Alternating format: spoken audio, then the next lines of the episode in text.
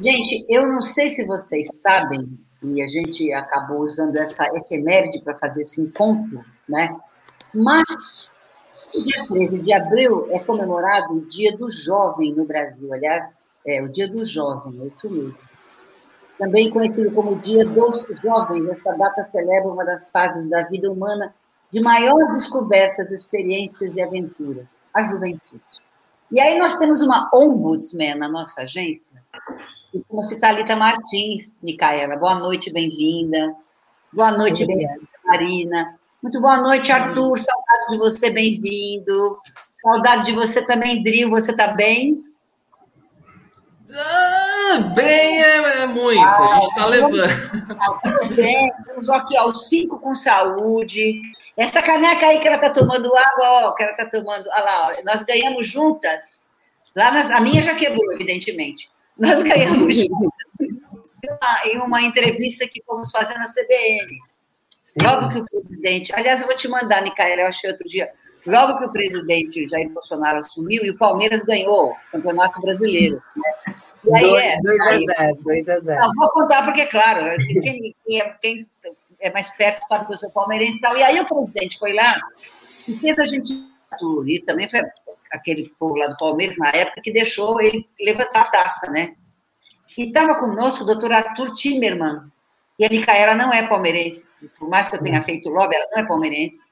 Viu, Drio? Ela não quer nem saber de futebol, não quer nem saber, uma alienação, essas coisas todas aí que acha, né, né, né, né? E aí, estava conosco o doutor Arthur Timerman, que era um tecnologista, um grande médico, já partiu, e ele era corintiano, então, Arthur, quando começou o programa, e ele já visuou, né? Começou, é, Roseli, tá vendo? Eu falei, olha, dessa parte, você gosta de futebol, e, né, presidente, tudo bem, boa sorte o senhor, mas não, não, temos nada com isso, o senhor não tem que, eh, na minha avaliação, o senhor não tem que levantar a taça nenhuma, muito menos a do meu time, mas tudo bem. Estou falando isso porque a nossa ombudsman também é palmeirense, é, é corintiana, viu, o, o Micaela? Né? Também é corintiana e tal. E aí. Eu também, sou corintiana, no caso. É, então, ela também é corintiana. Então, o que acontece? Quando a gente foi, a gente conversa sobre as lives e tal, né? Temos conversado mais. O ano passado eu, eu fiz mais, mas esse ano eu estou mais democrática, viu, Marina? Então a gente conversa mais sobre as pautas e tal, né? Tá, tá rolando. E aí a, a Thalita Martins, que é a nossa ombudsman, que está ouvindo, ombudswoman, que está ouvindo a gente, a nossa live, ela falou assim: mas jovem é entre 15 e 24 anos. Eu falei, então, mas o que eu quero trazer para a live são pessoas que eu considero que têm um espírito jovem. Porque senão, Micaela, se não, Marina, se não, Dril, ela ia tesourar todo mundo e a live ia no ser eu e o Arthur. dentro desse, desse olhar, né, o único, quer ver? Vamos lá, o Dril tem mais de 30, todo mundo aqui tem mais de 30, eu faço 20, mas também fiz mais de 30, mas todos nós aqui temos um espírito jovem, né? somos muito jovens. Então, mas se não, se eu deixasse pelo olhar terrível da Talita, que não passa nada, as coisas boas e os erros, né? Acho uma coisa muito boa encontrar vocês, vocês quatro aqui na live. Só o Arthur seria convidado da live hoje, porque ele que está dentro desse espectro do que a OMS, a Organização das Nações Unidas, diz que são jovens que são entre pessoas que vivem entre 15 e 24 anos. Eu estava lendo aqui, segundo a ONU, existem no mundo mais de um bilhão de jovens. É muito jovem, né, não? Bastante. Sim. Se contar o que tem, a galera que tem espírito jovem como a gente, aumenta um pouquinho esse número. Eu estou dentro do milhão, entendeu? Eu aí. Eu estava dizendo para eles que depois de um certo tempo, tem gente que já nasce, Dril, com o lasque-se ligado, né? Que é alguns casos da gente aqui. E quanto mais idade você vai fazendo, quanto mais maturidade você vai tendo, aí lasque-se, para não falar aquela outra palavra, porque eu sou uma, eu sou uma, uma âncora, uma apresentadora educada, o lasque-se vai mais forte. Então, agora eu quero que lasque-se mesmo, entendeu? Então, ó. É, o, o, o, o Oda-se fica com um F muito maiúsculo, né? Sabe, então, assim, você hora assim, bom, gente, é o seguinte, vamos seguir a vida, porque só tem uma forma de viver, seguindo a vida, né? Aí descobri também, nessa linha de juventude, que o, o dia, a juventude é também celebrada em 2 de agosto, é o Dia Internacional da Juventude. Então, estão celebrando muito a vida de vocês, está muita coisa para celebrar. Eu quero só ver se eles têm que celebrar. Eu estava lembrando também que é o dia do beijo, não era dia do beijo? Quem conseguiu ver? Eu acho que de nós aqui, hoje, eh, até, até uma relação estável, nós não, beijei, não beijamos hoje, não. Não nos encontramos hoje. Mas acho que de nós todos aqui, o Arthur deve ter beijado hoje, não beijou, Arthur? Sim, hoje de manhã sim. Vacinado. Você não beijou hoje? Eu? Nem. Ah lá. Oh. A Micaela tem um cachorro também, cadê? Tá por aí. Não tenho mais, ela mudou para o sítio. Ah, você deu uma cachorra para alguém? Não, não dei. Ela foi morar com outra pessoa. Ah, ela, ah, e por o coração ainda dela. Não, por apartamento e espaço, né? Pela qualidade de vida dela. Tá certo. A Marina nunca vi com bicho, e o Arthur, se tiver um bicho aí, não sei o que seria do bicho, porque, né, sei lá. Ele é Aqui não pode. muito e tal. Mas acho que a gente podia começar a falar da, da importância da gente, da gente se renovar, né? Acho que a pandemia traz para nós. São, nós vamos falar dos desafios todos da pandemia, papá, né? Mas traz uma oportunidade da gente se renovar um pouco, né? Não traz, Marina? A Marina, por exemplo, ó, não sei se ela cozinhou para outras pessoas, mas outro dia ela cozinhou para nós aí. Eu e a Paula fomos lá comer, então acho que ela está aprendendo, ela está se renovando. Foi a última vez que eu cozinhei, praticamente, você. Como é que você viveu de lá até agora? Ai, nossa, não, eu tenho cozinhado bem pouco, mas assim, cozinhado é, de uma maneira prazerosa, assim. Realmente, geralmente eu faço isso mais quando eu recebo pessoas, e é muito raro, né? Então, é, eu tenho feito só umas coisinhas, comigo sempre a mesma coisa o que não é o ideal, né? Mas, enfim, a pandemia é, às vezes deixa a gente meio borocochô, né? E, mas ainda assim é um momento de renovação. É, eu tenho, é, enfim, por, por obrigação, né? Por, por conta do isolamento social e por estar é, tá sendo obrigada de alguma maneira a ficar mais sozinha, eu tenho olhado muito para dentro, é, tenho trabalhado muito é, enfim, as questões que, que, que eu entendo como desafios, né, como traumas e conflitos dentro de mim.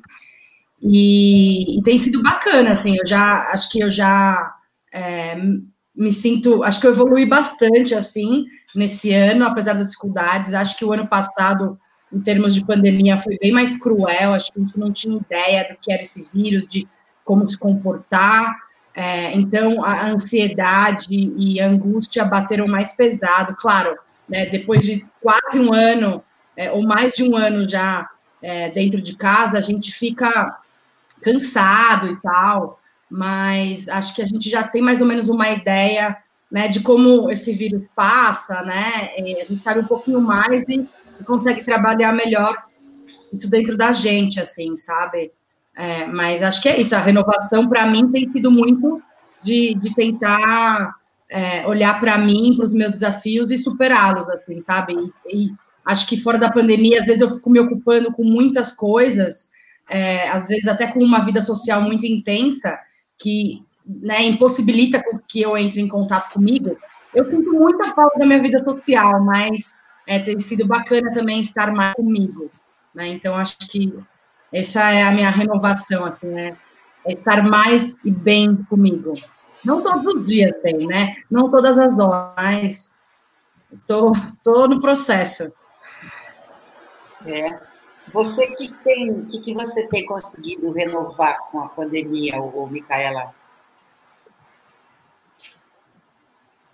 É, é, complexo pensar em renovação no meio da pandemia, né? Porque não dá para a gente fugir desse lugar é, é, cruel que está que tá rolando, né? Esse lugar de mortalidade. É, a gente está tendo visualização da mortalidade, que eu acho que, que é algo que a gente já passou em alguns momentos da história, mas não com esse entendimento, pelo menos eu, né? E aí o que eu tenho renovado na pandemia e é algo que eu renovo diariamente é a minha fé, assim, é, e muito é, entendendo a necessidade de estar é, conectada com o presente, né, e de pensar, é, de pensar para além do caos, que eu acho que é uma coisa muito difícil, mas é um exercício mesmo, né, de estar no presente, de pensar nessa vida que está acontecendo, apesar de todo o contexto. E aí dá um lugar também de, eu frequento, acho que muita gente está frequentando também esse lugar de impotência, né, porque para além da pandemia a gente está numa situação de desgoverno que é surreal, que é que, né, que é inacreditável, então esse exercício de renovo da fé cabe para esse consolo também desse, desse lugar de não conseguir fazer nada diretamente.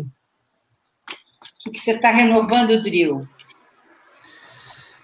Então, é, eu é engraçado assim, porque o ano passado, é, como a Marina disse, foi um ano assim que onde a gente estava entendendo tudo isso que está acontecendo de alguma forma, né? E foi muito angustiante e a gente teve aí muitos momentos de, de, de picos de, de, de tudo, né? De ansiedade, de raiva, de revolta, de aí a gente medita, a gente fica bem, aí depois a gente não está mais bem, é, enfim, várias questões e a gente vendo as mortes aumentando e aí, é, só que ano passado eu consegui me ocupar muito, assim, com, com muita coisa, né? Me renovei em, em relação a, a, a, a, começar um projeto novo, como foi o livro, que eu comecei a escrever ele na pandemia, publiquei ele na pandemia. Então, ele, ele, ele ocupou grande parte da minha, da minha pandemia ano passado. É, esse ano, eu confesso que está sendo está sendo muito cruel e muito e, e muito complexo para mim em vários pontos assim. Primeiro a questão a questão trabalho, a questão financeira mesmo. É, para vocês terem uma ideia, tipo, o meu último trabalho remunerado foi no dia 1 de dezembro do ano passado, que foi no Dia Mundial do Combate à AIDS, e só e eu não trabalhei é, é, o resto do o fim do ano, não trabalhei o início desse ano, não trabalhei fevereiro, nem março, nem esse, esse mês ainda. Os trabalhos que surgiram é, foram cancelados quando a gente entrou agora na fase vermelha, que eram alguns, alguns trabalhos como ator que eu ia fazer. É, simulação realística com a faculdade de medicina, é, também é, não está rolando. Então, tudo isso foi me angustiando e está me angustiando. E aí, de repente, junto a isso, vieram perdas de pessoas muito próximas. Então, assim, do, do fim do ano para cá, já foram seis pessoas próximas de mim. É, e nessa última semana foram dois amigos muito próximos, é, em menos de uma semana, assim. Um deles é um ator aqui de São Paulo, da nossa idade, é, que fazia simulação comigo na, na, na e, e foi muito dolorido, assim, e aí, foi, aí isso foi muito complexo, é, os momentos em que, em que essas coisas aconteceram e eu busquei pessoas para desabafar e para falar sobre. E aí eu ouvi dessas pessoas, pessoas próximas, amigos e tal, dizendo, tipo, pô, eu sinto muito, mas é isso, né? É isso que a gente está vivendo e tal. E aí isso me angustiava mais, de eu pensar assim, é, eu queria ouvir outra coisa, mas também não sei o que que eu queria ouvir, porque ninguém é obrigado a dizer mais nada além disso. Mas aí parece que, que é, é, um conformismo. Aí de repente você acorda pensando assim, então é isso, então a gente só tem que se acostumar com isso, que é, essa vai ser a nova realidade. Aí você vai ficando num lugar muito muito ruim assim, né? E, e aí você tenta buscar formas e coisas. Eu tô eu tô me afundando em estudar coisas diferentes. Eu tô olhando muito para questões que eu não, não costumava olhar, assim, tipo mercado financeiro, é, é, marketing, coisas que eu antes não, não olhava para essas coisas. Eu estou estudando muitas coisas diferentes para tentar é, me transportar para algum outro lugar, mas é, é, é isso, assim, é, estamos bem porque estamos com saúde, estamos vivos. Eu acho que isso é muito importante. Assim, eu acho que quem, quem sobreviver e quem sobreviveu até aqui tem a obrigação de viver e de viver bem e de, e de ser grato por essa vida, mas não dá para a gente deixar de pensar que enquanto isso tem um monte de gente morrendo o tempo todo e que isso está cada vez mais próximo da gente, sabe? Então é, é, é uma linha muito tênue entre o estar bem e o não estar bem, assim, é muito confuso. Acho que, acho que nenhum de nós esperava que fosse demorar tanto tempo não é? Porque a gente vai, ah, não, né, vamos, não, não sei o quê, ah, bom, aí vem a vacina, aí, aí a vacina, que é a saída, né, ainda bem, ainda bem que por pressão da sociedade civil, por uma série de questões, uh, o Ministério da Saúde colocou as pessoas doentes uh, para serem prioridade na vacinação. A gente estava vivenciando situações aqui no Brasil nós publicamos um artigo da Vanessa. A Vanessa pegou Covid três vezes lá em Manaus. Muitas das, das pessoas que estão HIV é, em Manaus, no Brasil, estão Covid mais de uma ou duas vezes. Então, assim, ainda bem que né, houve aí uma sensibilidade por parte do Ministério, enfim, trabalho dos ativistas, um, uma intenção, uma ação também bastante presente do Dr. Gerson, a gente conversou bastante sobre isso, fizemos uma entrevista com ele. Ainda bem, daqui a pouco vocês vacinam, né? Daqui a pouco Marina vacina, daqui a pouco Micaela vacina, daqui a pouco o Dril vacina, acho que vai chegar na minha faixa etária de 60 anos, e aí vocês vão entrar uh, uh, para vacinação. Então, estamos. É a nossa expectativa aqui, né? O Arthur já vacinou, ele estava contando para nós fora aqui da nossa live que já vacinou. Como é que foi? Foi uma loucura, assim, é, é um sentimento muito louco, ao mesmo tempo que você é um alívio, é um privilégio e é uma é, é uma é um momento muito assim impactante. Eu lembro de principalmente a minha segunda dose, eu tomei a minha segunda dose quando a minha parceira estava é, tinha tava com um avô no hospital é, com covid. Então para mim foi um dia assim, aquele conflito em você saber que tem é, pessoas ainda morrendo e essa vacina está uh, sendo distribuída de uma forma muito desigual uh, pelo, pelo mundo inteiro. É incrível como o Canadá, como países desenvolvidos, tem mais, muito mais vacina do que precisa e tem, e tem situações uh, como o Brasil que está muito longe disso. então, é, é, é, aquele conflito, é um alívio, mas ao mesmo tempo é, um, é, é, é uma noção de tenho um privilégio muito grande em ter isso no meu corpo agora e, tá, e poder uh, daqui a pouco tá voltando à vida normal, sabendo que tem muita gente que ainda não pode fazer isso, sabe? Tomou as duas doses, você continua meio recolhido até que mais pessoas tomem. Sim, aqui basicamente a orientação é depois que você toma as duas doses, uh, você ainda tem que uh, usar máscara, todas as precauções. Eu estou na Califórnia que sempre fechou mais do que os outros estados, então aqui as coisas estão abrindo bem devagar. Uh, e basicamente a expectativa é que no próximo semestre já tenham uh, as pessoas consigam já estar em pessoa, como na universidade, em coisas do tipo, mas ainda com máscara e coisas do tipo. Isso provavelmente vai se perdurar até uh, mais pelo ano que vem, principalmente porque tem que vacinar as crianças. Enquanto não vacinar a criança, não vai poder não usar máscara na, na sociedade. É. Sim. Vamos aguardar. Estamos aqui aguardando a vacinação, né? Eu acho que. Gente, a gente não estava preparada, a humanidade não estava preparada para viver isso, nós não estávamos preparados para viver isso. Então, acho que, primeiro, é um grande aprendizado planetário, e segundo, que está todo mundo tendo que segurar uma onda que nos trouxe. É, acho que o primeiro desafio é a gente perceber uh, a nossa vulnerabilidade que a AIDS nos trouxe isso há 40 anos atrás. Tá certo? E eu falava muito isso, eu falava assim, puxa vida, mas a gente já teve uma pandemia, mas já que coisa que, né? A AIDS já nos trouxe essa visão de que da nossa vulnerabilidade, de como a gente é frágil, né? E aí vem a Covid. Semana passada nós conversamos com a doutora Mariângela, com o Arthur, Mariângela Simão. O Arthur falou dos países eh, países ricos, que muitos países, o Canadá comprou seis vezes o número de vacinas que vai querer usar. Quer dizer, entendeu? Quer dizer, falta um pouco de grandeza humana, né? Acho que com alguns dirigentes, de perceber que poderia né, compartilhar, não é? E, e perceber que está todo mundo numa situação tão.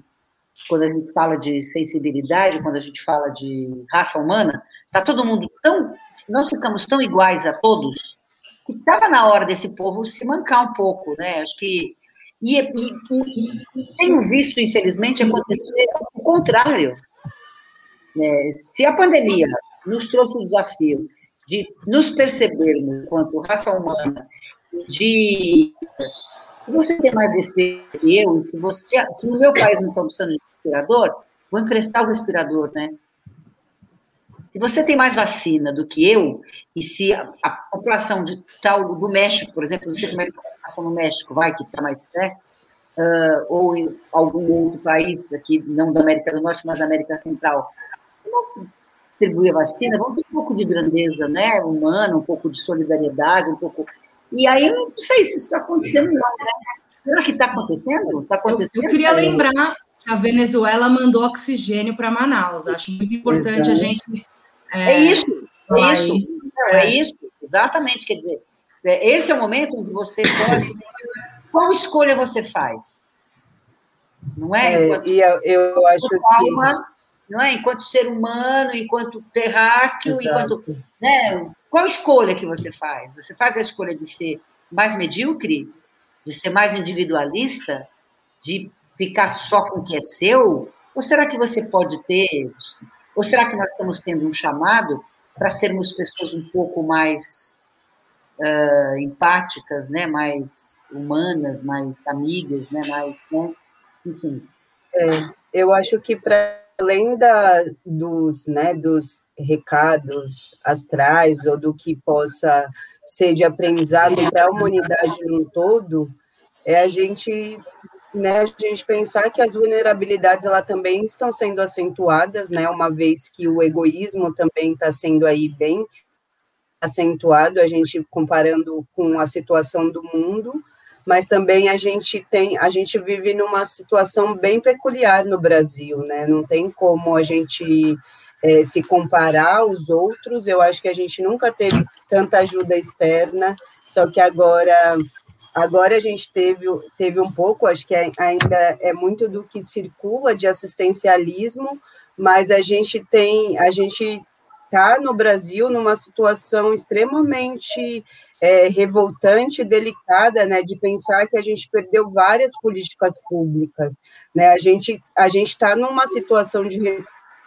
processo que ela é surreal, assim. Então, para além né, de toda essa demanda de vacina, de todo esse, esse lugar do olhar para a saúde, né, é, como um todo, que a gente já não estava no melhor lugar, apesar que o SUS é maravilhoso, mas é o quanto que a gente está perdendo de todo esse processo, né? O quanto que a gente vai num lugar que já não estava confortável, né, pensando especialmente a população negra, a população racializada, é, população indígena, a população trans, pensando nos lugares que a gente já estava na sociedade, a gente está muito mais para trás agora, né, pensando em acesso aos direitos a, de política pública. Então, a gente vai ter um lugar aí de ter que correr atrás, né, para além desse aprendizado que eu acho que está sendo muito doloroso para algumas pessoas é, terem acesso ou aprenderem, né, e para algumas está sendo muito alívio,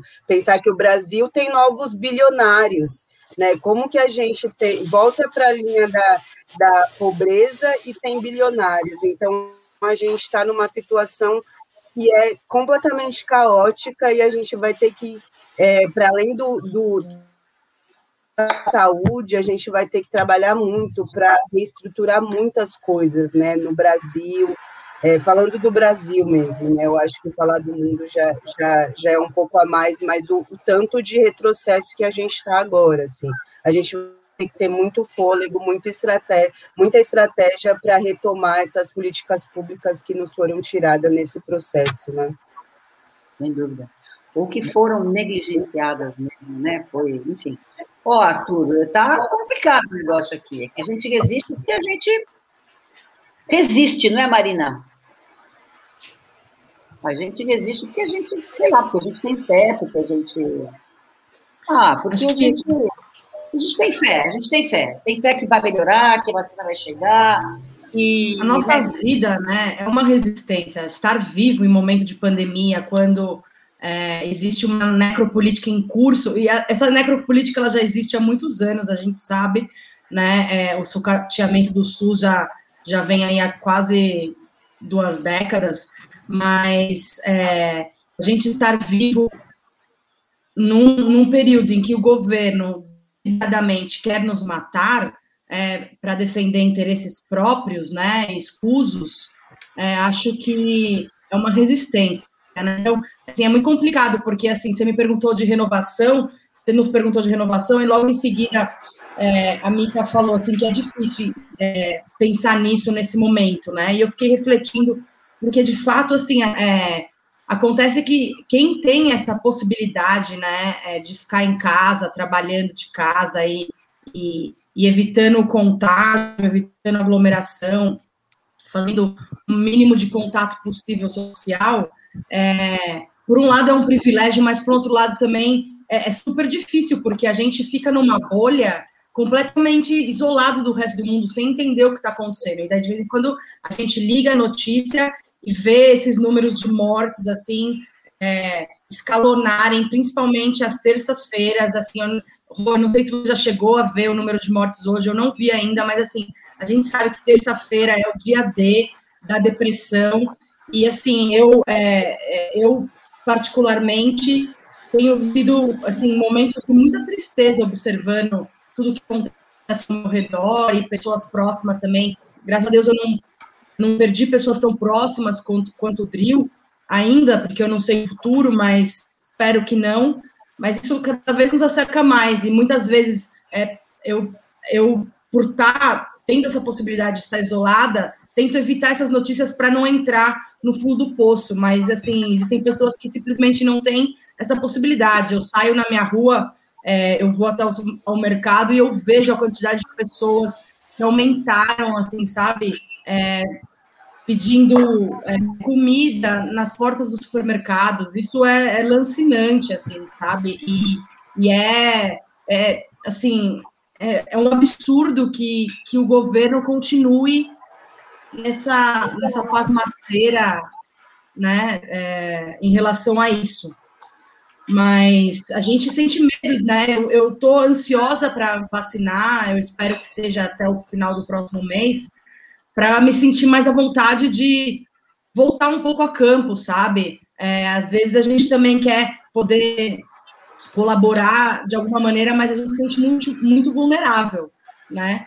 E, e, e, claro, é, na UTI, se tiver UTI, a gente não vai poder fazer nada. Então, eu espero que, que nós, do movimento do HIV AIDS, possamos né, é, nos, a, nos vacinar em breve, até para poder fazer uma coisa que a gente sempre fez e faz desde sempre, que é esse acolhimento né, ao outro, não somente as pessoas que vivem com HIV e AIDS, mas é, todas as pessoas que a gente tem alcance né, de poder oferecer uma mão, um ombro, enfim.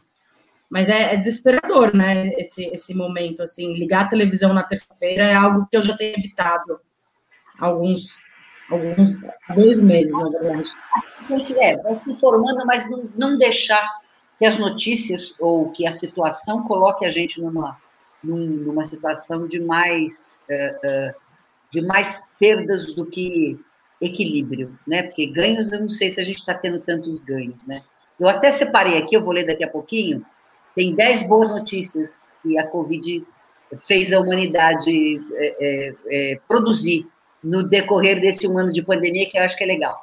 Genice Pisão está conosco acompanhando a live. Tudo bem, Genice? Olha que moçada, colocando, está colocando aqui uma moçada, que são pessoas que têm um espírito jovem, inclusive a âncora. Então, no Dia dos Jovens, a gente está falando um pouco de como jovens estão trabalhando com a pandemia, parará, parará, e a Janice quer saber o seguinte, ó, grandes questões, como os governantes estão enfrentando essa pandemia? Com empatia, com respeito?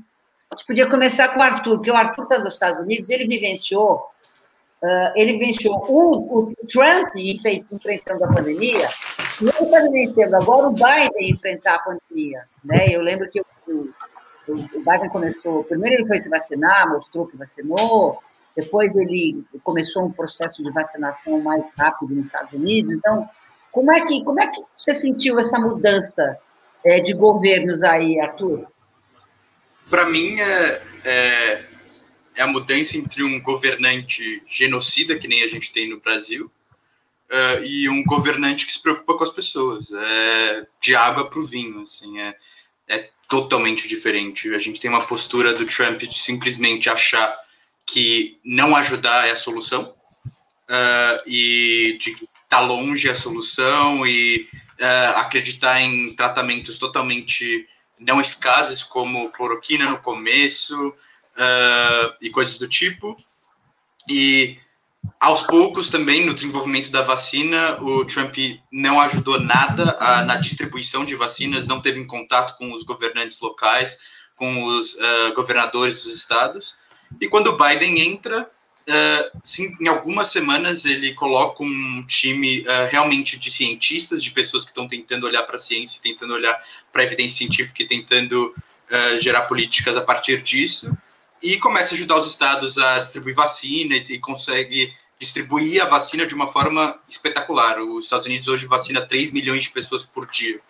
Uh, então, é, é assim, é, é, totalmente, é louco. A, a, literalmente, agora, dia 15 de abril, daqui dois dias, a Califórnia abre a vacina para todas as pessoas acima de 16 anos.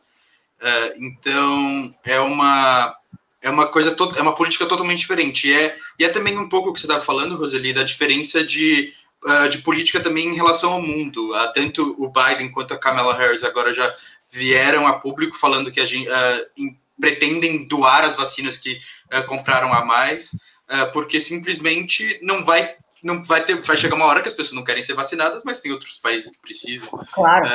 Então é uma, é uma diferença brutal e é muito triste que a gente tenha um presidente genocida no Brasil que esteja no mandato até o final, basicamente, até esperamos estar mais próximo do final dessa pandemia, é, que simplesmente escolheu é, a economia, ou os números e ignorou a população que deveria ser o foco de qualquer governante, ignorou todas as pessoas que colocaram ele lá para começo de conversa. Então, é, é, muito triste. É, vamos, vamos. Que sugestão se daria para o governo, Micaela? Vamos, boa. Isso é uma. Ó, vamos lá. Cada um, eu queria que o Dril, que a Marina e que a Micaela dessem sugestões para o governo nesse momento de Brasil.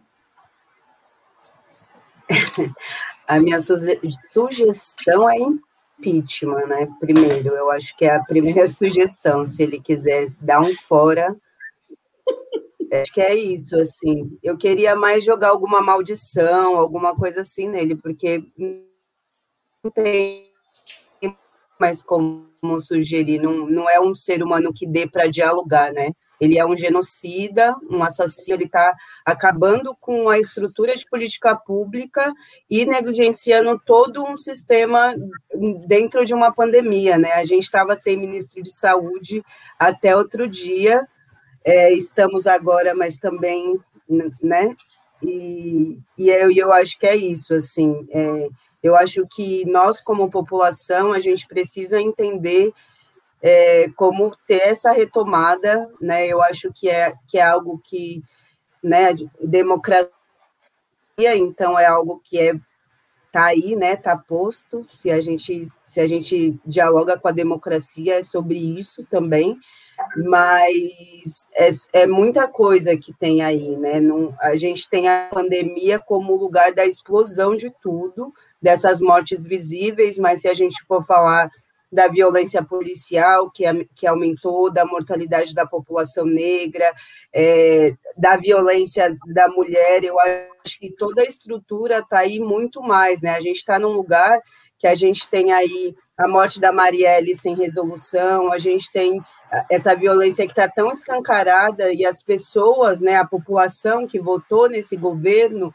com muita autoridade de exercitar a violência, né, de, de verbalizar tudo que pensa. Então, eu acho que né, a, a, a único, a única, único diálogo é o impeachment mesmo. Qual sugestão? Além do impeachment, que a Mica já trouxe como sugestão, não é? é, é qual sugestão se daria para o governo, Rodrigo? É, falar qualquer coisa depois da Mica ter dito tudo isso. É, não, não, não nem teria, porque ela disse absolutamente tudo, assim, não, não, tem, não tem como dialogar, não tem como sugerir algo para uma pessoa assim. É, é, é, é, muito surreal, é bizarro esse cenário todo, é, parece um, um roteiro mal escrito de um filme de terror, assim, é, é, é uma coisa muito. E, e, sabe que é muito doido? É, o que eu citei sobre as pessoas que eu perdi, é, esses dois últimos que foram agora essa semana, é, um, um, como eu disse, foi um, era um ator aqui de São Paulo muito próximo. O outro é, é, um amigo de muitos anos, desde que eu tinha 18, 19 anos, assim, e ele já era um cara casado, com dois filhos, construía um patrimônio e tudo mais. E chegou um determinado momento das nossas vidas em que a gente se afastou um pouco por questões políticas mesmo, assim. Eu comecei a sentir que ele tinha uma inclinação ali para uma extrema direita e tal. E a gente se afastou, se afastou ao ponto dele não me seguir nas redes sociais, a gente não se fala mais. E aí veio a notícia da morte dele. E quando veio a notícia da morte, eu, eu fui olhar as redes sociais dele. A última postagem dele foi assim, tipo, duas semanas antes dele morrer, e foi uma postagem fazendo apologia ao, à, à profilaxia da, da Covid, a cloroquina, e dizendo que, que essa era a salvação, de que ele e a família estavam aderindo e que estavam todos ótimos. E aí, uma semana depois, ele morreu de Covid. Então, assim, você vê que o negacionismo está matando mesmo e vai continuar matando, vai matar muito mais. Então, é, aí você pensa como pode uma, uma pessoa tão inteligente que construiu uma família, que construiu, é, que tem uma, é, administra a, o seu trabalho, construiu uma carreira e, e, cair numa cilada dessa, sabe? Cair num, num, num, discurso tão assassino como o discurso desse cara. Então, eu, eu faço das palavras da Mica todas as minhas, assim, assino embaixo sem dúvidas, não, não teria o que dizer. Sugestão, o, o Marina, ó, a Débora Lisboa está cumprimentando a Mica, dizendo que é por aí.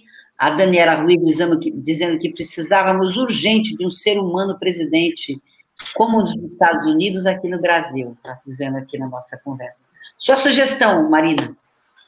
Olha, logo após o impeachment, é, eu acho que o ideal seria um lockdown extensivo, assim, é, de mínimo 45 dias. A gente precisa é, realmente fazer um lockdown decente para conter as transmissões e poder dar um mínimo aí de respiro, né, para os profissionais da saúde, para os profissionais que fazem a limpeza, né, dos ambientes de saúde, para os profissionais que trabalham no transporte ali, na logística é, da saúde no Brasil. E, e, assim, alta testagem, né? Ontem uma, uma jornalista que mora em Londres publicou é, um, um post de uma foto de um kit que ela recebeu em casa e que todas as pessoas que moram no Reino Unido é, estão recebendo a partir de um cadastro no site, que elas têm é, diversos testes gratuitos e rápidos o governo é, manda um kit com vários, assim, eles recomendam que você faça duas vezes por semana, tá? Londres é, e, a, e, o Reino Unido estão voltando de um lockdown super severo é, também há pouco tempo. É um país que inicialmente é, foi, né, com essa ideia da, do, é, como que chama, da imunização de rebanho e evitou fechar o comércio, etc., é, evitou é, diversas atitudes, é, ações que a gente sabe que funcionam para conter o vírus, mas deu a volta por cima somente a partir do momento que fez a meia-culpa e, e, começou, de fato, a, a, a, fazer as atitudes corretas né, para conter o vírus e estão aí num, numa diminuição de casos e de mortes por Covid. Acho que é, basicamente são as duas principais coisas após o impeachment, porque realmente com esse energúmeno na presidência, a gente não tem como tirar nada mais além de, de tristeza e genocídio, né? Enfim, é isso.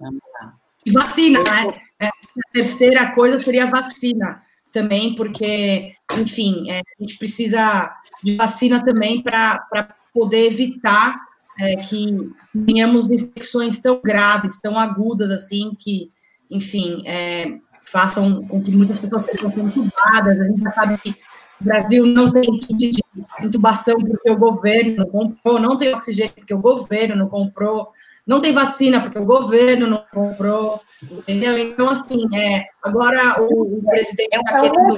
Não, né? Não, não. Então, na hora é, de ter... É a negação. Né? É a negação, né? Sim, né? Sim. Arthur, quando as pessoas falam, sabem que você é brasileiro, falam do Brasil. O que, que você fala aí? Muitas pessoas perguntam: sua família está bem?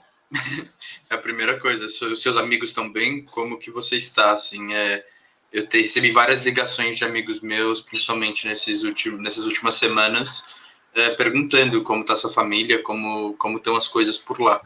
É, e é muito louco porque eu não sei também, né? Tá longe é muito difícil e é, é e é muito difícil viver longe da realidade porque eu não estou vivendo isso na pele, mas ao mesmo tempo eu vejo no grupo da minha família, eu vejo com é, amigos, eu vejo com pessoas próximas que é, essa tensão e essa constante esse constante medo.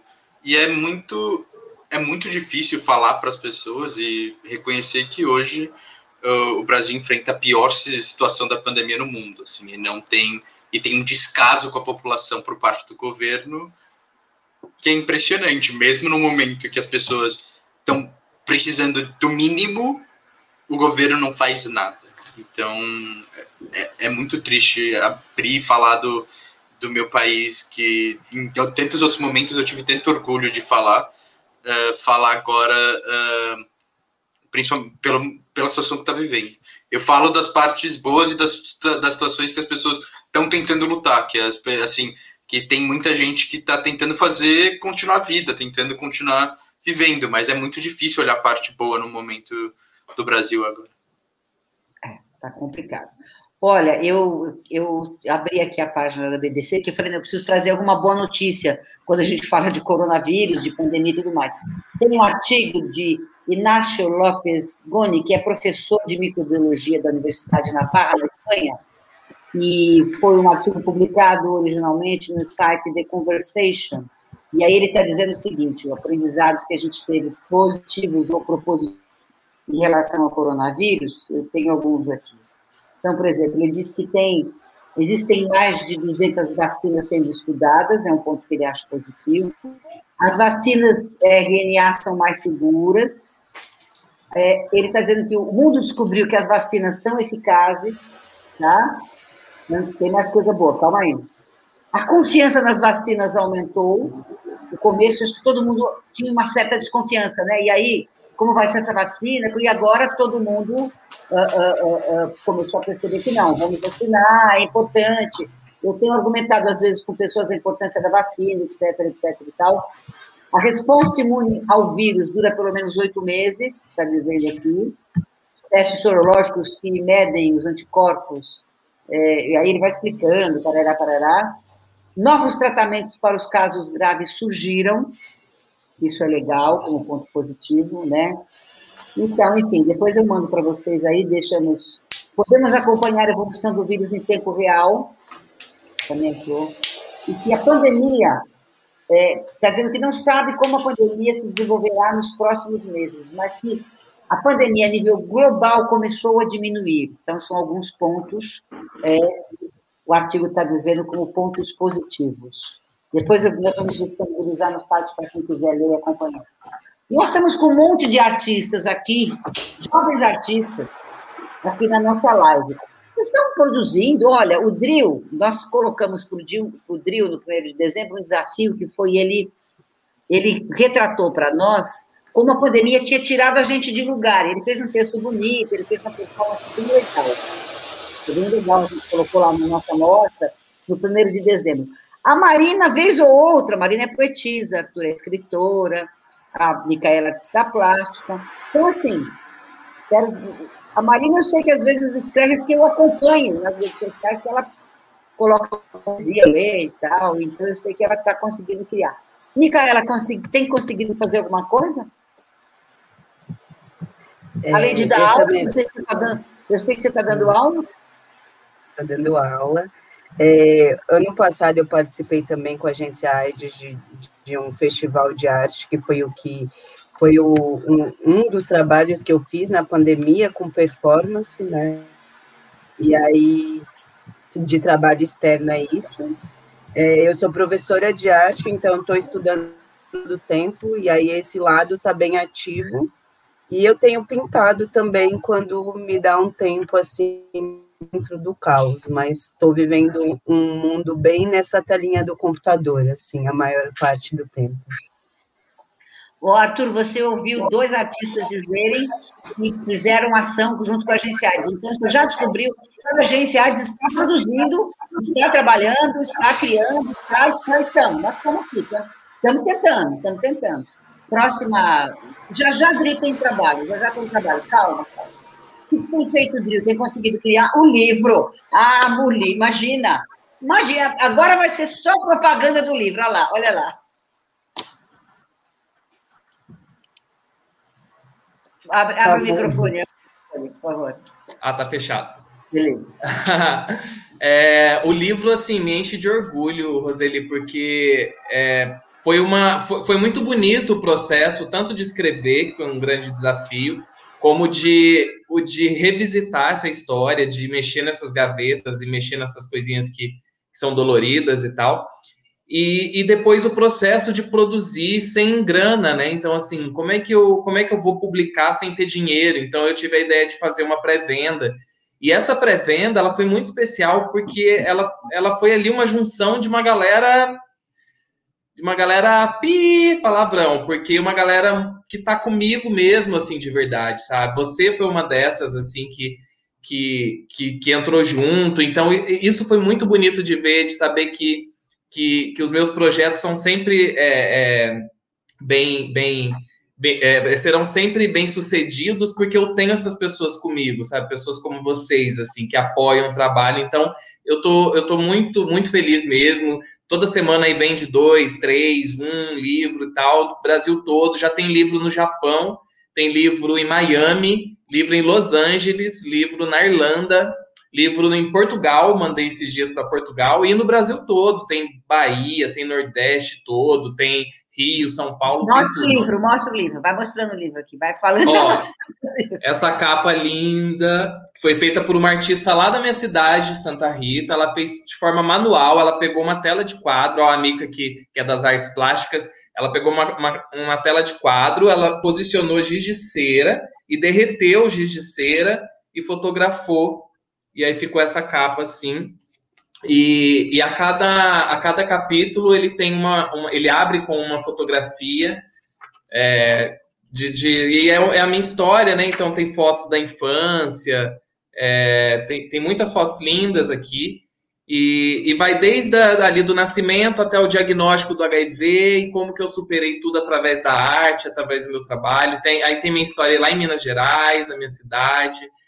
Enfim, tem muita coisa boa. E ele encerra com, com o capítulo chamado Vidas, né, que é o nome do, do livro, e com essa imagem que para mim é muito simbólica, assim, que, que é o nosso exame de seis em seis meses aí, para colher e saber como é que estão os nossos números. E, e, eu, e tem também um marca-páginas de dois lados aqui, Tá muito lindo. Essa foi a minha, a minha criação de quarentena e fora o canal, né? Que o canal eu tenho produzido, soltado vídeos novos toda semana. É, essa semana que passou, inclusive, eu soltei um vídeo sobre. Eu fiz um vídeo com uma, uma espécie de desabafo, assim. É, eu liguei a câmera e falei, então foi um vídeo como se fosse um pedido de desculpas para a humanidade no futuro, assim. Então eu fiz um vídeo pedindo desculpas porque falhamos, falhamos enquanto humanidade, falhamos aqui atrás. E aí eu falo no vídeo, eu não sei quando é que foi esse momento que falhamos, eu não sei se foi quando achamos que, que negros é, é, deveriam ser escravizados, se foi quando achamos que os animais nasceram para nos servir, nos alimentar, e a gente começa a destruir tudo. Eu não sei se falhamos quando é, é colocamos aí esse governo genocida, eu não, não sei em que momento, mas me desculpem, me desculpem porque falhamos. Então eu fiz esse vídeo que, sei lá, que daqui 50, 100 anos ele seja visto. E eu falo isso, eu falo quando vocês verem, mostre para todo mundo, mostre para as crianças, para os adultos, para os adolescentes, para que de repente não não cometam as mesmas falhas que cometemos aqui atrás. E aí quando todo mundo aprender, podem até deletar esse vídeo, só não vai ser possível deletar essa história. Então, desculpa. Então, assim, eu tenho produzido muito conteúdo, assim, falando muito sobre questões políticas. É, engraçado que eu tenho perdido vários seguidores e não tô nem aí para isso e, e, com mensagem de tipo, nossa, que pena que você pensa isso sobre o governo, estou deixando de te seguir. Aí eu, eu penso assim, mas em qual momento do meu trabalho isso não ficou claro? Tipo, eu sempre no meu trabalho deixei claro o quanto eu não, não compactuo com nada desse, desse governo. Eu tenho postagens de antes de Bolsonaro ser presidente, tipo, postagens de quando ele era deputado, eu já era oposição a esse cara, então eu não sei. Aí essas pessoas vão saindo, eu acho até melhor, assim. Mas eu tenho produzido isso, conteúdo para a internet, e vendido os livros, e é isso. Não, gente, quando ele me falou que ele ia fazer o livro, Micaela, eu falei, gente, o, o Drill, como é que. E fez! falei, não, mas vamos lá, vamos então tá bom. Eu falei, meu Deus, mas tem certeza que tem? Aí, quantas páginas tem o livro? Ele tem 318 Legal. páginas. Arthur, 318, quer dizer, não é um, é um livro, né? Falei, meu, o cara. E olha, ficou bonito, deu certo, tá tudo bem, é isso aí. Meu. Tem escrito, Marina? Tem escrito para sobreviver, né, Rô? Não tem, não tem como, assim. É, é uma escrita por sobrevivência mesmo, pela sanidade mental. É, não tanto quanto eu gostaria, porque às vezes é, dói um pouco entrar em alguns lugares assim que me incomodam, né? É, mas sempre que possível eu escrevo sim. E, e, e tenho consumido bastante poesia é, também, porque é um, é um momento de. Assim, já que eu estou aqui em casa, nessa minha bolinha, eu abro um livro e, e, mergulho dentro dele. Em mim é um momento de distração, né? É, de fugir um pouco desse, desse ambiente tão hostil que a gente está vivendo, né? E que, por mais que a gente está dentro de casa, ele nos persegue, né? Enfim, quando a gente é, abre o computador, liga a televisão, às vezes até algum vizinho fazendo alguma reunião, alguma festinha, eu já começo a ficar incomodada, assim, meu vizinho direto recebe gente aí, e eu fico, assim, desesperada, tem um outro vizinho que está fazendo é, reforma durante a pandemia, eu cheguei a questionar o síndico, mas as pessoas não estão levando muito a sério essa questão é, do governo, do, desse, dessa fase vermelha aqui em São Paulo, né? E, o que é uma pena, porque assim é, o, o, comerciante pequeno ali acaba quebrando, né? Porque tá meses sem poder abrir. E às vezes, se a gente fizesse um lockdown assim certeiro, né, e mais extensivo, é, a gente poderia estar tá já vivendo como está todo mundo vivendo na Austrália e na Nova Zelândia, né? É, já estão vivendo normalmente, fazendo balada, enfim é, baladas legais, né? Não as clandestinas como, como aqui. Mas é isso, eu tenho produzido dentro do possível, porque às vezes também a, cabeça não deixa, né? Mas ainda assim é um refúgio sempre. A criatividade, é, a arte são sempre é, ferramentas de, de cura, né? Acho que para todos nós que vivemos com HIV, é, é uma ferramenta de cura é, poder nos expressar através da nossa criação artística e estando aqui encerrado de casa, não, é, dentro de casa não é diferente, né? Mas, mas às vezes assim, a gente absorve muito essa, essa dor é, de tudo que está acontecendo e da, da, nossa impotência e às vezes nos paralisa, pelo menos a minha, assim, às vezes eu me sinto é, tão impotente que eu fico um pouco paralisada, sabe? É, mas, mas até que tem saído algumas coisinhas, quem sabe tem algum livro também é, daqui a um tempo, enfim, eu não sei, eu comecei a escrever um livro que eram poemas de quarentena, mas não acaba nunca. Então, assim, eu não sei quando eu vou poder encerrar esse livro, na verdade. É... Conversa com o Drill que ele te ajuda, ele vai ajudar, ele, ele consegue ser, ele consegue, ele consegue fazer com começo, meio e fim. Arthur tem feito alguma apresentação interna ou alguma live é, falando de teatro, alguma, alguma coisa assim, não?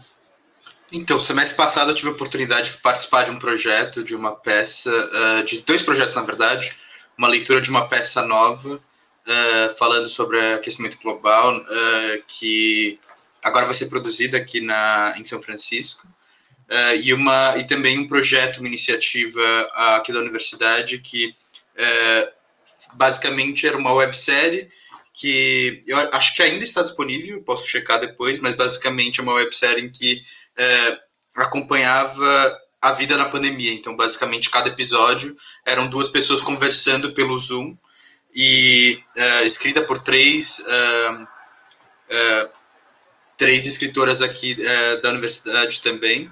e foi, foi muito interessante poder participar, mas também é, é muito difícil para mim, honestamente, conseguir produzir arte, principalmente atuação e teatro, que é o que eu mais tenho contato com, pelo para uma tela. Para mim, assim, eu sinto muita falta da, da presença da outra pessoa, da troca uh, física ali, de energia no momento, e tem. Eu acho que a gente está tentando fazer o nosso melhor per, uh, usando a tecnologia, mas mesmo assim existe uma, uh, um tempero na, na presença e no momento e na troca que eu não, eu não consegui ter no online. Então, uh, para mim está sendo muito difícil navegar essas duas coisas ao mesmo tempo. Como continuar é, produzindo e ao mesmo tempo não podendo uh, ter essa coisa que para mim é tão essencial para essa para esse fogo que uh, que a arte na minha opinião precisa principalmente para o que eu faço de atuação então essa esse amor e ódio no momento em relação ao teatro e atuação vocês todos têm espírito jovem não é então eu quero de vocês para a gente ir encerrando a nossa live dicas para segurar a onda Ó, como eu me considero jovem também, Micaela, eu vou dar duas dicas. Vou, vou, vou começar eu dando dica. Ó, pensar no futuro é, um, é uma coisa que me ajuda a segurar a onda. Sabe? Eu falei assim, não, porque daqui 15 anos, daqui 10 anos, o ano que vem, aí eu, né? fazer planos, pensar no futuro me ajuda a segurar a onda. E conversar com os meus amigos, né? Eu ligo para o amigo, amigo, conversa, até, até, receita de comida, Arthur, até receita eu estou trocando com as amigas, porque, né, ué, vamos, né? Então eu tenho duas, três amigas que eu converso, enfim, converso com os amigos. Nem que seja para falar bobagem, né? Fora bobagem. E no final eu sempre digo para as pessoas, eu acho que, como eu acho que a pandemia está nos um aprendizado é a gente ser mais humano, né? Ser mais nos tornarmos pessoas mais humanizadas, não é? Porque tanta morte, é tanta perda. Então, toda vez que eu me despeço, eu falo: "Olha, te amo. Um beijo, te amo". Tenho dito isso para as pessoas, que acho que isso é legal, né? Ó, tal, né? A gente aproxima, a gente é, esse calor humano que a gente precisa ter, isso ajuda a gente. Então, minhas dicas são essas. Sua dica, Micaela, para segurar a onda? Primeiro é isso, né? Sossego o facho, fique em casa mesmo, assim, eu acho que, que é a primeira dica, mas eu tenho algumas. Eu acho que é, é um bom momento, apesar de estar tudo caótico, e a gente não pode é, simplesmente assegurar que as pessoas fiquem em casa. A gente tem vários contextos aí, né, de, de, de trabalho, de, né, de pessoas em situação de rua, não tem essa possibilidade. Então, reflita sobre essa possibilidade de estar em casa, né, de ter uma casa, de estarmos numa pandemia, então, ter responsabilidade é o que precisa fazer, né? Ter planos, como a Roseli falou, né? Pensar que estar no presente, mas poder projetar esse futuro e aproveitar para organizar a gaveta, o guarda-roupa, doar roupa. Eu acho que é um exercício bem importante aí. Gril, suas dicas para segurar a onda? Olha, é, eu diria alimente-se, alimente-se, pense na sua saúde, no, no, na saúde do seu corpo, é o seu templo, então cuide bem dele.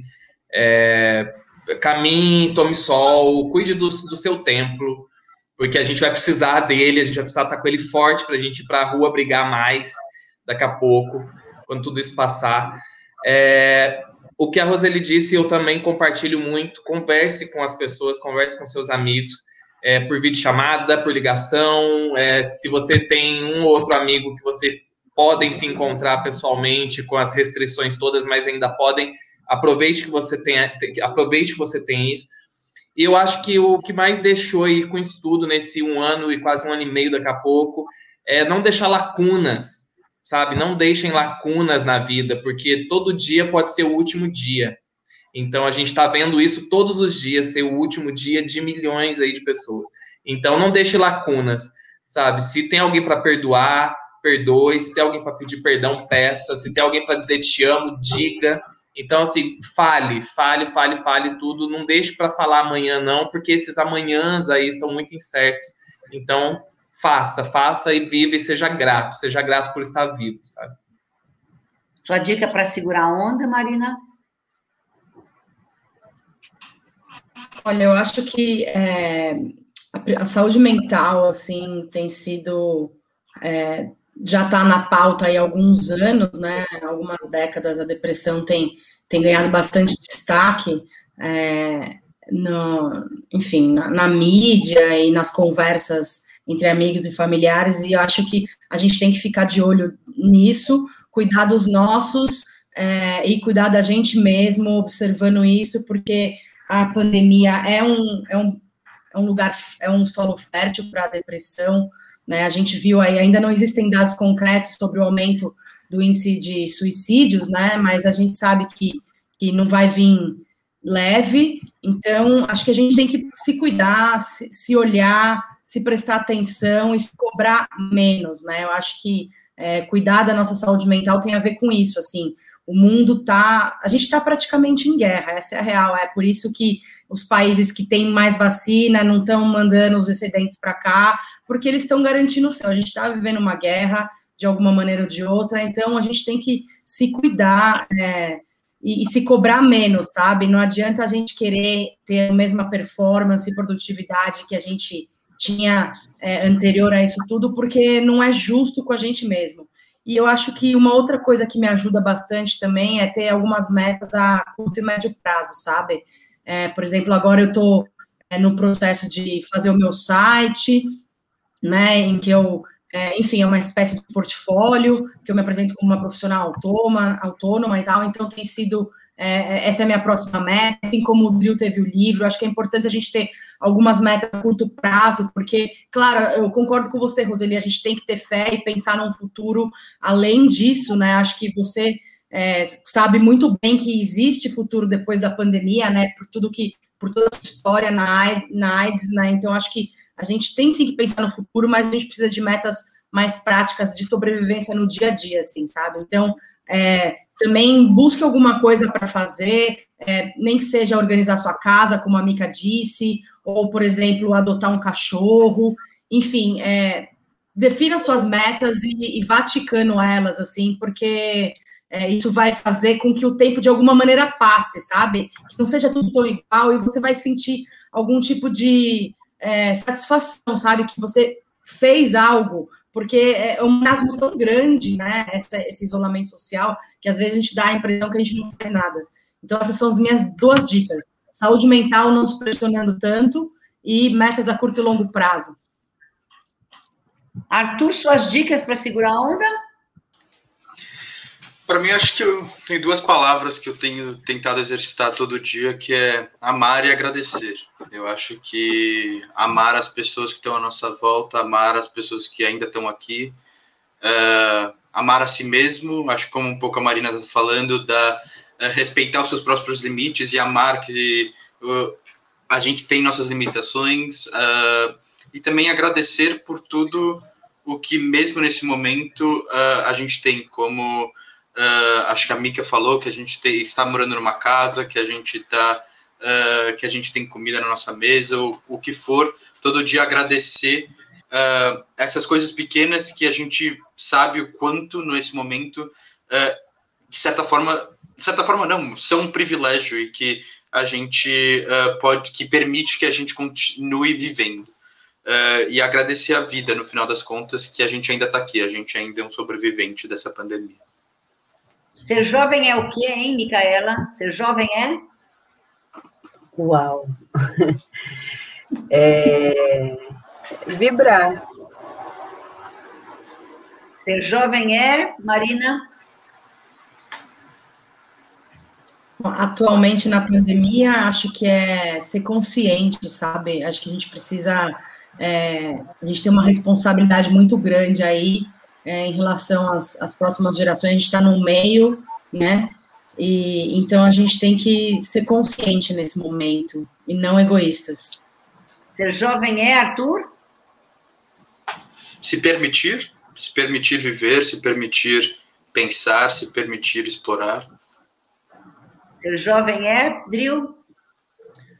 Eu acho que ser jovem é ser esperança, sabe? É, eu tenho muita fé nessa juventude. Muita. Foi lindo. Amo vocês, jovens. Obrigada. Beijos. Obrigada Te amo, você. saudade. Te amo. Amo Quero abraçar vocês É logo. nóis, vamos vacinar, hein?